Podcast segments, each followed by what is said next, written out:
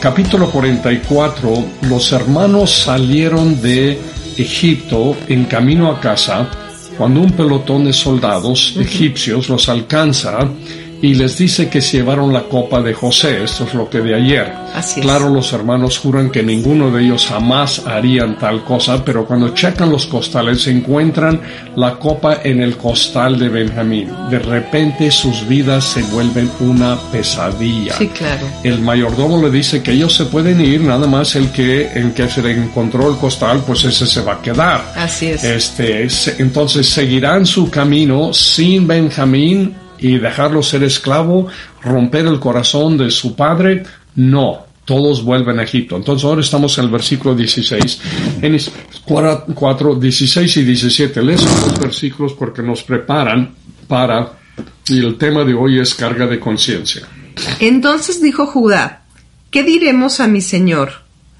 ¿Qué hablaremos o con qué nos justificaremos Dios ha hallado la maldad de tus siervos, he aquí nosotros somos siervos de mi Señor, nosotros y también aquel cuyo poder fue hallado la copa. José respondió, Nunca yo tal hago. El varón en cuyo poder fue hallada la copa, él será mi siervo. Vosotros id en paz a vuestro padre. Ok, esta es la paz. Digo, esta es la prueba. Ajá. José dice, no, está bien, no hay problema. El que le encontró la copa, pues él va a ser mi siervo, él se va a quedar, ustedes ya se pueden ir. Este, y esa es la prueba, van a ser leales a su hermano menor, el otro favorito de su padre, porque Benjamín es un favorito de su padre. Y ahora vemos a Judá interceder por Benjamín. Y recuerdan que Judá fue el que propuso a sus hermanos vender a José 20 años antes, 20 años antes, propuso que lo vendieran 20 años antes, y ahora está a punto de interceder por Benjamín. Y vamos a ir leyendo. Entonces estamos leyendo y seguimos leyendo en versículos 18. al 23. Judá intercede por Benjamín. Entonces Judá se acercó a él y se acercó a él y dijo, Ay, Señor mío, te ruego que permitas que hable tu siervo una palabra en oídos de mi Señor y no se encienda su enojo contra tu siervo, pues tú eres como Faraón. Mi Señor preguntó a sus siervos, diciendo, ¿Tenéis padre o hermano? Y nosotros respondiendo a mi Señor, tenemos un padre anciano, y un hermano joven, pequeño aún, que le nació en su vejez, y un hermano suyo murió. Mm. Y él solo quedó de los hijos de su madre, y su padre lo ama. Y tú dijiste a tus siervos, traédmelo y ponerle mis ojos sobre él. Y nosotros dijimos a mi, a mi señor, el joven no puede dejar a su padre, porque si lo dejare su padre morirá. Y dijiste a tus siervos, si vuestro hermano menor no desciende con vosotros, no veréis más mi rostro. Judá recuenta, vemos aquí que Judá recuenta um, cómo José supo de la familia, ¿verdad? Él es el que hizo las preguntas y del hermano menor y demuestra, y vemos que Judá demuestra compasión por su padre Jacob. Así es. Que ya perdió su hijo, un hijo, José, y menciona que un hermano murió haciendo uh, alusión a José. Entonces Judá está haciendo un recuento de cómo lo que pasó. ¿Verdad? ¿Cómo comenzó todo esto? Seguimos en 24 al 31. Aconteció pues que cuando llegamos a mi padre, tu siervo, le contamos las palabras de mi señor. Y dijo nuestro padre, volved a, comprarnos un poco de alimento. Y nosotros respondimos, no podemos ir si nuestro hermano va con nosotros. Iremos porque no podremos ver el rostro del varón, si no está con nosotros nuestro hermano el menor. Entonces tu siervo mi padre nos dijo, Vosotros sabéis que dos hijos me dio a luz mi mujer, y el uno salió de mi presencia y pienso de cierto que fue despedazado y hasta ahora no lo he visto. Y si tomáis también a este de delante de mí y le acontece algún desastre, haréis descender mis canas con dolor al Sheol. Ahora pues, cuando vuelva yo a tu siervo mi padre, si el joven no va conmigo, como su vida está ligada a la vida de él, sucederá que cuando no vea al joven, morirá, y tus siervos harán descender las canas de tu siervo, nuestro padre, con dolor al Seol. Bien. Wow.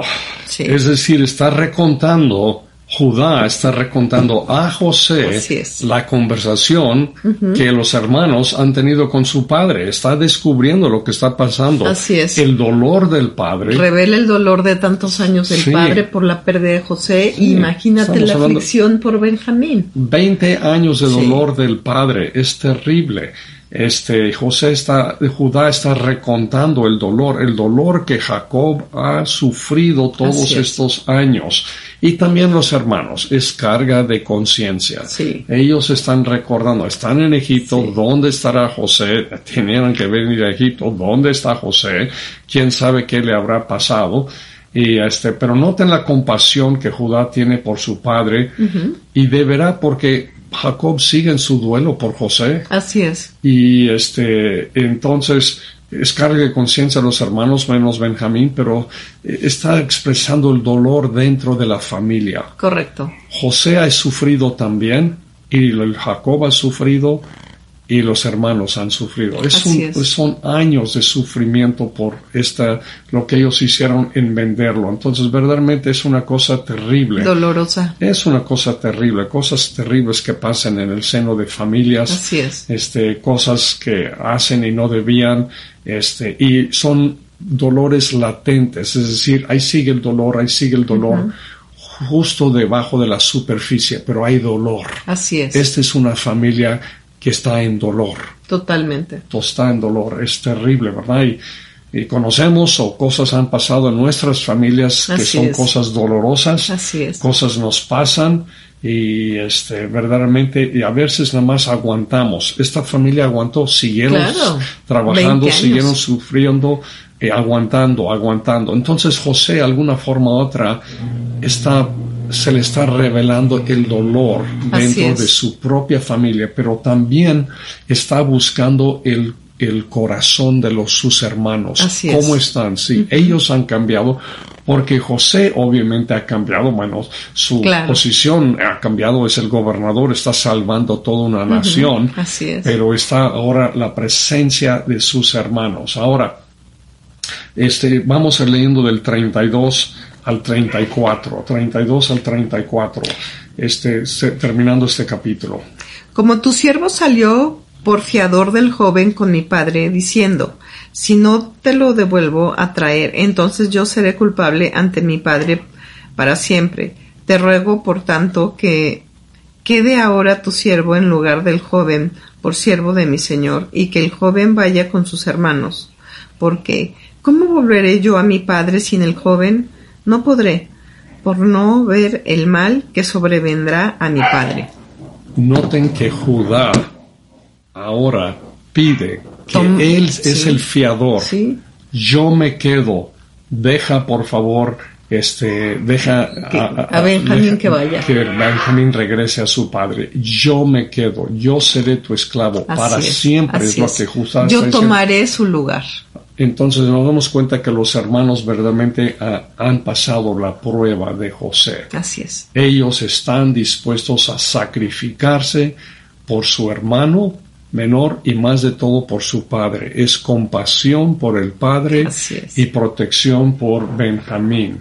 Están unidos y dispuestos a sacrificarse el uno por el otro. Han cambiado es una familia diferente, ¿verdad? Pero es. lo que, esta prueba es lo que ha descubierto el corazón de ellos, verdaderamente. totalmente. Entonces, corazón, no nos damos cuenta que Dios está trabajando en nuestra familia. Es interesante que el que da el vocero de la familia no es Rubén el mayor, es Judá. Así es. Es interesante que es Judá el que originalmente propuso la venta de de José. Yo creo que tenía un odio hacia José. Dice, ¿para qué lo matamos? Vamos a venderlo. Y entonces vemos claro, de Judá viene Jesucristo, es de, la, de esa tribu de Judá. Este, incluso cuando Jesús nace, que ahora estamos celebrando Navidad, solamente dos tribus quedan en, en, Israel.